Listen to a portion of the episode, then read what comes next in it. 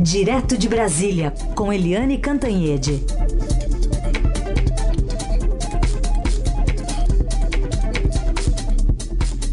Eliane, bom dia. Bom dia, Raíssa. Heisen, você estava falando aí tudo no Supremo. Isso. É, teve uma longa época em que cobertura política era cobertura do Congresso.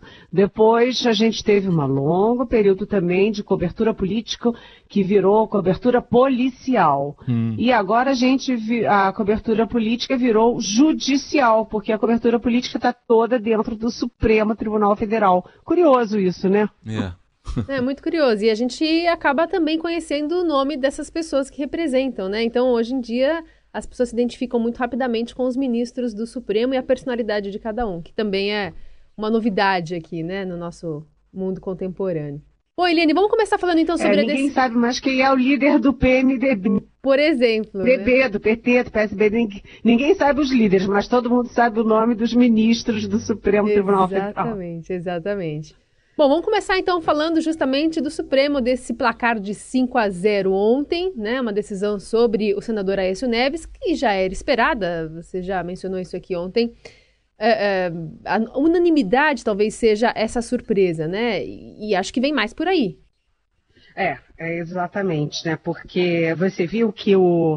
Uh a gente estava imaginando que fosse 4 a 1, até 3 a 2 eventualmente, mas ah, o julgamento eh, em relação à corrupção passiva foi por unanimidade. Todos os cinco ministros da primeira turma votaram em transformar o senador Aécio Neves em réu. Só houve uma divergência no caso de obstrução de justiça, que o ministro Alexandre de Moraes discordou, disse que não havia provas e, enfim, uh, foi contra transformá-lo em réu pela obstrução de justiça, mas de qualquer jeito foi voto vencido e Aécio Neves é agora do Supremo Tribunal Federal e ele tem mais cinco, eh, na verdade ele tem mais oito inquéritos. Oito inquéritos. Ele agora responde eh, por uma ação penal, né?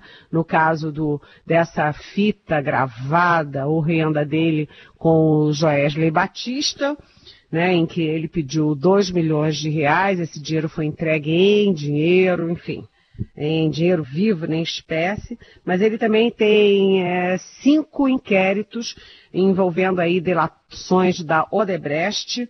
Ele tem também uma outra é, ação, outro inquérito por causa da delação da JBS, que é inclusive anterior né, a gravação com o Joesley Batista. Tem também um inquérito por esconder dados da CPI dos Correios, lá atrás. E tem um outro que é muito cabeludo, que me...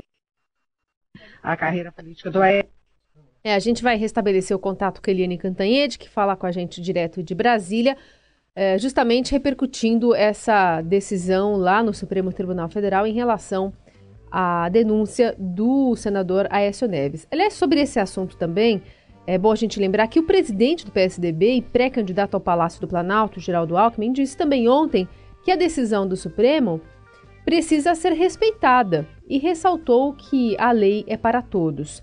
Dizer que não existe justiça verde, amarela, azul, vermelha, existe justiça. A decisão judicial se respeita e a lei é para todos, não tem distinção.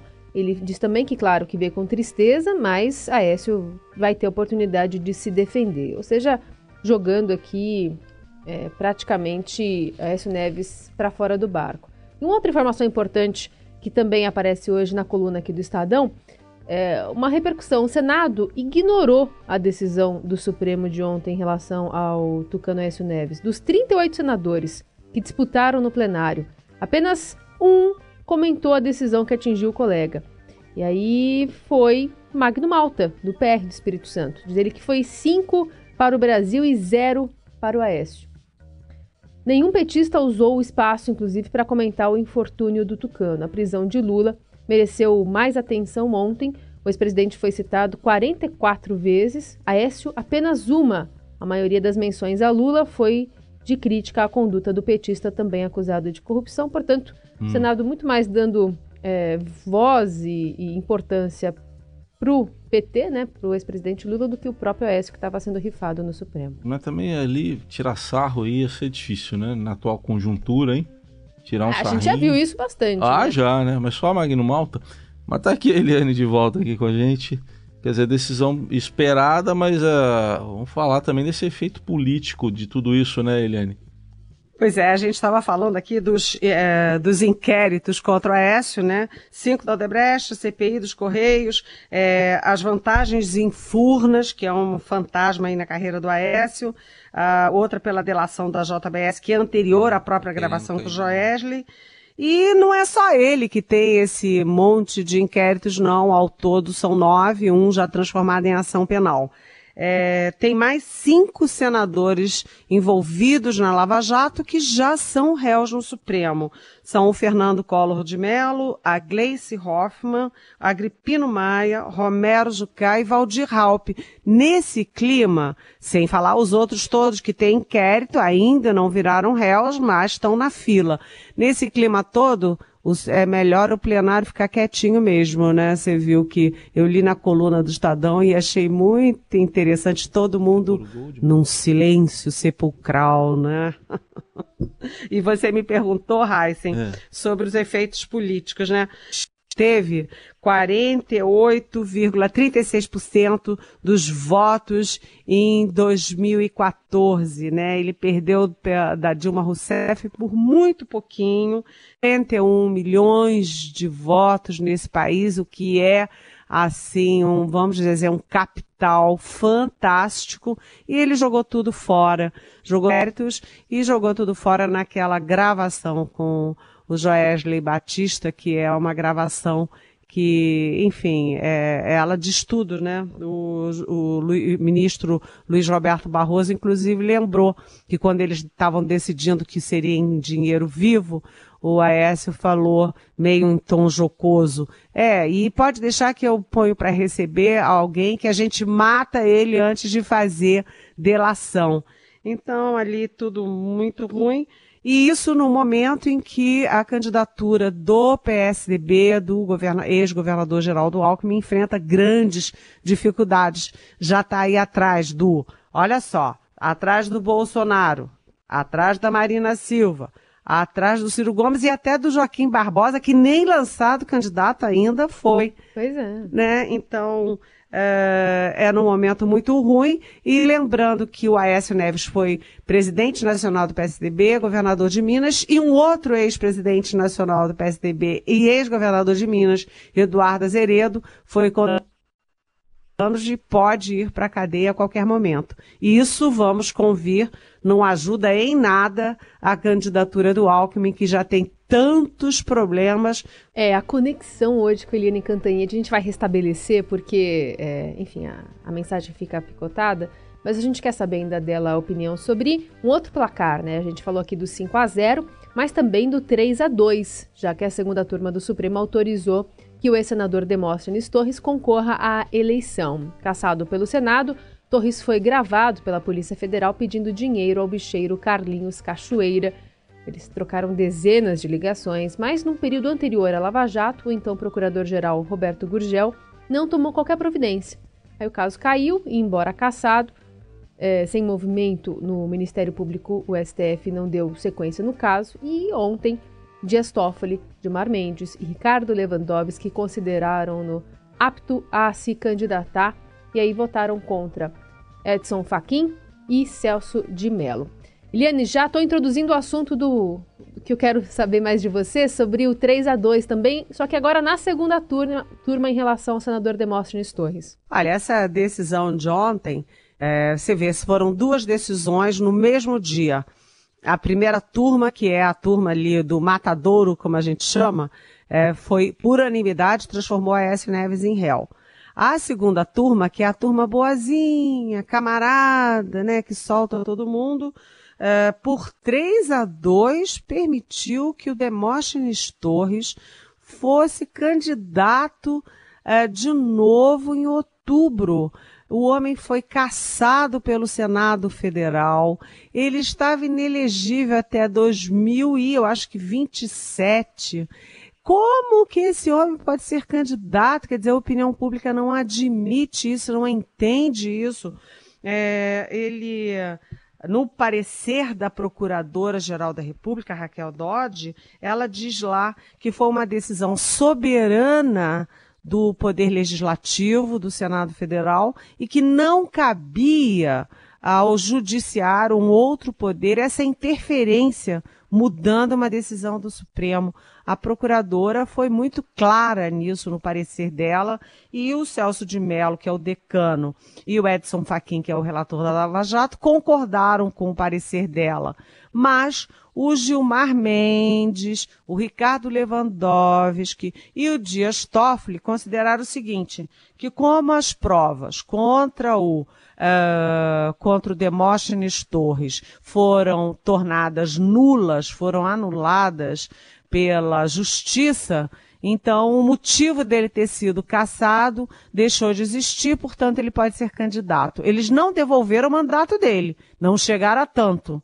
Né? Ele continua ele perdeu aquele mandato, não recuperou, mas ele recuperou o direito de se candidatar novamente. Agora, sabe por que, que foi inviabilizada a prova? Hum. Porque é, envolvia um senador com mandato e eles disseram que esse senador não poderia ser gravado sem autorização do Supremo Tribunal Federal, porque ele tem foro privilegiado, tinha foro privilegiado. Ou seja, uma tecnicidade e, e é muito, sabe assim, é muito demolidor para a imagem do Supremo e para a autoestima nacional que o Demóstenes possa ser candidato. Ele era acusado, só para lembrar, de ser um funcionário de luxo do, do Carlinhos Cachoeiro, o bicheiro Carlinhos Cachoeiro, dentro do, do é, legislativo, Sim. dentro do Congresso Nacional. É triste isso, é. né?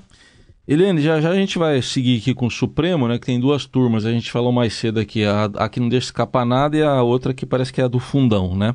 Mas é, antes a gente seguir aqui com outros temas do Supremo, o, a gente, você fez aí um quadro aí da campanha eleitoral a partir do, da situação do Aécio. Pelo jeito aí, é, os nomes que estão postos são esses mesmos, Eliane? Ou, ou dá para surgir alguém novo aí? Olha, sempre pode surgir alguém novo, né? Sempre pode surgir. Você viu que a gente viu surgindo aos poucos o Paulo Rebelo de Castro, que ninguém está falando, mas ele saiu do BNDES, se desincompatibilizou do BNDES para ser candidato. Cadê ele? Será ou não candidato? Né? O Henrique Meirelles ficou, vai, não vai, vai, não vai, ficou. Agora o Aldo Rebelo também, que foi 40 anos do PCdoB, é, saiu, está se candidatando, enfim, é, sempre pode aparecer. O Flávio Rocha, empresário, o João Amoedo também. Então, sempre pode ter. A bola da vez agora é o Joaquim Barbosa, ex-presidente do Senado uh, ex-presidente do Supremo Tribunal Federal, que tem uma biografia é, vibrante. Já imaginou uma chapa Joaquim Marina Silva, dois, é, dois Lulas na biografia, só que limpos, sem nenhum envolvimento em Lava Jato, em coisa nenhuma? Isso seria, assim, uma bomba que mudaria bastante o quadro eleitoral. É. Muito bem, e a gente segue aqui com as notícias mais importantes desta quarta-feira e a gente dá destaque aqui para uma entrevista que a gente fez mais cedo com o ex-governador de São Paulo, ex-presidente interino também do PSDB, Alberto Goldman, que comentou o fato de Aécio Neves ter se tornado réu no STF. Goldman também se mostrou contra uma possível candidatura de Aécio no Senado. Os indícios existem, é, pode não existir provas, existe prova nesse momento, mas existem indícios, e a obrigação do, da justiça, quando existem indícios, levar adiante até a decisão final. O partido deveria ponderar com muito cuidado, não me parece conveniente que o Aécio seja o candidato, um candidato, um candidato majoritário. E ele e, também né? e? disparou contra João Dória. Eu não sei em quem eu vou votar. Eu só sei que eu não vou votar no João Dória. Não há força possível que me faça votar no João Dória. Acho, acho que é um predador destruidor de partidos, contrário a todos os princípios que eu defendi a minha vida toda, aos princípios da democracia construída por partidos políticos. Ele é o oposto disso. Na realidade, ele nunca quis ser prefeito de São Paulo. Ele sempre quis ser candidato à presidência da República. E agora, como ele não tem a opção de ser candidato à presidência da República, ainda, se ele puder puxar o tapete do Geraldo, ele puxará o tapete do Geraldo, não tenho dúvida nenhuma quanto a isso, mas se ele não for candidato a presidente, vai tentar ser candidato a governador para preparar, para se preparar para ser candidato a presidente. Vai fazer no governo de São Paulo aquilo que fez na prefeitura de São Paulo, ou seja, não vai governar. É, ele quando foi questionado, inclusive, se votaria aqui em São Paulo no Dória ou no Márcio França. É, né? Ele não vai apertar o 45. Não vai, garantiu aqui, Eliane.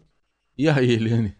Pois é, o, o ex-governador é, Alberto Goldman é sempre muito direto, mas às vezes ele é pouco político, porque cá para nós, se ele está tentando ajudar o Geraldo Alckmin ele falar isso em público, ele não está ajudando nada, ele só está piorando porque ele está admitindo publicamente a fragilidade do Alckmin, porque o, o João Dória só terá capacidade e chance de puxar o tapete do Alckmin se o Alckmin estiver muito fraco, assim, balançando. Aí você dá uma puxadinha de tapete, pum, desmorona. Agora, se ele estiver firme e forte, não adianta tentar puxar o tapete, porque não cai. Está firme e forte, não cai.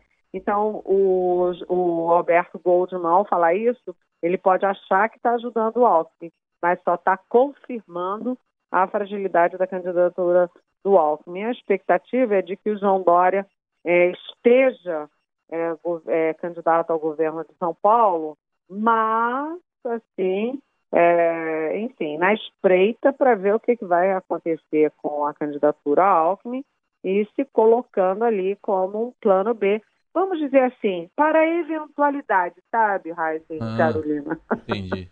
Tá bom. Muito bem. A gente continua repercutindo aqui as notícias dessa quarta-feira. E três em cada dez residentes de São Paulo sabem quem é o atual prefeito da capital paulista. Pesquisa Datafolha, realizada na semana passada, mostra que Bruno Covas, do PSDB, eleito vice-prefeito eh, em 2016 e o novo chefe do Executivo Municipal no lugar de João Dória, é mais conhecido entre os homens ricos de 60 anos ou mais. O levantamento questionou mais de mil eleitores na capital paulista entre quarta e sexta-feira passada sobre quem é o prefeito de São Paulo sem apresentar nomes. Então, 25% responderam o nome do atual prefeito. Outros se referiram a ele por meio de alcunhas como Covas ou neto do Covas. Bruno, neto do ex-governador Mário Covas, foi eleito, foi eleito vice-prefeito, né? E agora assumiu a prefeitura em 6 de abril. Bom, vamos voltar para a pauta do Supremo, Irene, que está recheada. Hoje é dia de saber se Paulo Maluf fica ou não em prisão domiciliar. Olha, é, aqui um bastidor, né? Tá um clima é, pesado lá no Supremo por causa disso, todo mundo muito constrangido nessas horas. Acho, aliás, que todas as horas é bastante difícil você ser juiz e decidir a vida da pessoa, né, o destino de alguém, né? É, e o Supremo está muito, vamos dizer assim, é, constrangido, agoniado com essa decisão, porque você tem todas as todos os, os princípios e provas e, enfim, é, toda a sustentação para manter o Paulo Maluf preso né? Aliás, muita gente ali gostaria que ele voltasse para a Papuda, né? É, não ficasse apenas em, em, prisão domiciliar. Mas há uma outra questão, que é a chamada questão humanitária, porque os laudos da saúde do Paulo Maluf são laudos muito, vamos dizer assim, graves, porque ele, além de, de uma cardiopatia grave, né, um problema de coração grave, ele tem também um câncer de próstata com metástase, ele é um homem de 86, 87 anos. É, enfim, a situação é, de saúde dele é muito pesada. E o medo do Supremo é o seguinte: decidir manter ele na cadeia, na papuda, e ele simplesmente, enfim, ter aí uma surpresa desagradável. Então, os ministros do Supremo estão muito incomodados com essa decisão. Vai ser uma decisão que vai envolver uh, juízes e leis, mas também pessoas e a preocupação com, com as suas decisões. Muito bem, Eliane, vamos colocar o vinte aqui na conversa. Tem uma. Aliás, tem duas perguntas falando em relação ao S. Neves, que, enfim, acho que é o assunto predominante hoje no noticiário. É, uma delas pergunta quem que deve estar pagando os advogados do Aécio. né? Já que não deve ser barata a defesa dele lá na, na, na no Supremo, né? É o Júlio que pergunta isso. Dinheiro era para isso, né? Pois é, é. Júlio, você sabe que essa é uma grande questão, porque a alegação da S exatamente de que ele tem a mãe dele que tem posses, vem de uma família rica, tem um apartamento enorme na beira da praia, na zona sul do Rio de Janeiro, um apartamento valioso, e que é, eles estavam, os filhos e a mãe estavam se reunindo, decidiram vender esse apartamento exatamente para o AES poder pagar os advogados, porque advogado está pela hora da morte, sabe? Advogado é, de, de é, desse pessoal da Lava Jato, tudo cobra assim, um milhão para cima, né? E aí e a defesa da S disse que ele estava tentando vender o apartamento para pagar os advogados. Como o apartamento é muito caro, ninguém estava comprando, aí ele pediu emprestado o dinheiro pro pro Joés Batista 2 milhões e pretendia pagar. É essa a versão dele. Agora, sem esse dinheiro do Joesley, como ele está pagando o Alberto Toron, que é um dos, um dos advogados, ele é um dos maiores advogados do país, né? Então, quem está pagando isso se não vendeu o apartamento? É uma boa pergunta, Júlio. Boa pergunta. Fora o perigo, né? Andar com mala de dinheiro por aí, algum ladrão pode. Bom, quero nem pensar nisso.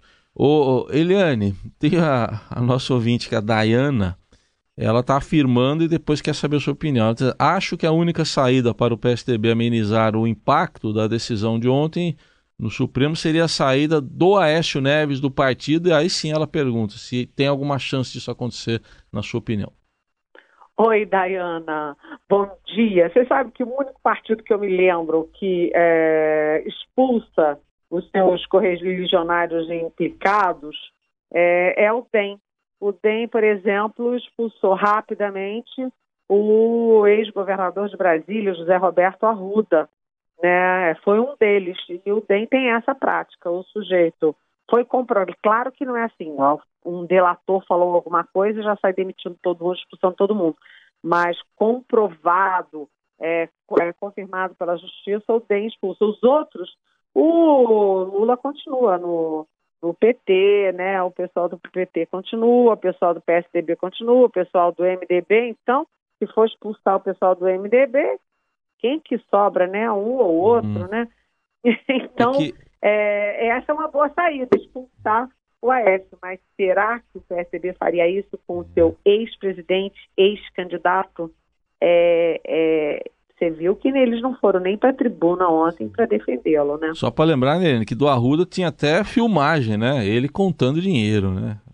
Exatamente. Aí, exatamente. aí foi demais, né?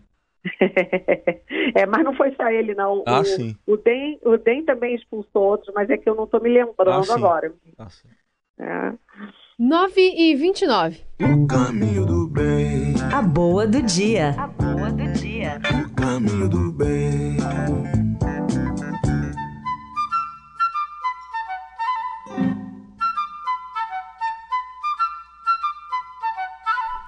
Falar sobre o Dia Nacional do Livro Infantil? Em homenagem a um hoje... cara que nasceu hoje também, né? Exatamente. 18 de abril. Monteiro Lobato, nasceu 18 de abril de 1882. Um dos principais nomes da literatura infantil brasileira. E aí o Estadão fez uma seleção dos 10 livros, ou há muitos e muitos e muitos outros, né? Mas há, é, são 10 livros que marcaram a infância de pequenos leitores Brasil afora. Então, nessa lista aqui, que é na, na, na Caderno de Cultura, tem Estou Aquilo, Cecília Meirelles, um clássico, né? Flicts, né, de Ziraldo, Menino Maruquinho também, de Ziraldo. O que mais tem aí? Ruth Rocha, Marcelo Marmelo Martelo. Esse eu li na escola também. Tem a Bolsa Amarela, Bolsa Amarela. Lígia Bojunga. Uh, e o próprio Reinações de Narizinho, de Monteiro Lobato. Quer acrescentar alguma nessa lista? Algum livro nessa lista, Eliane?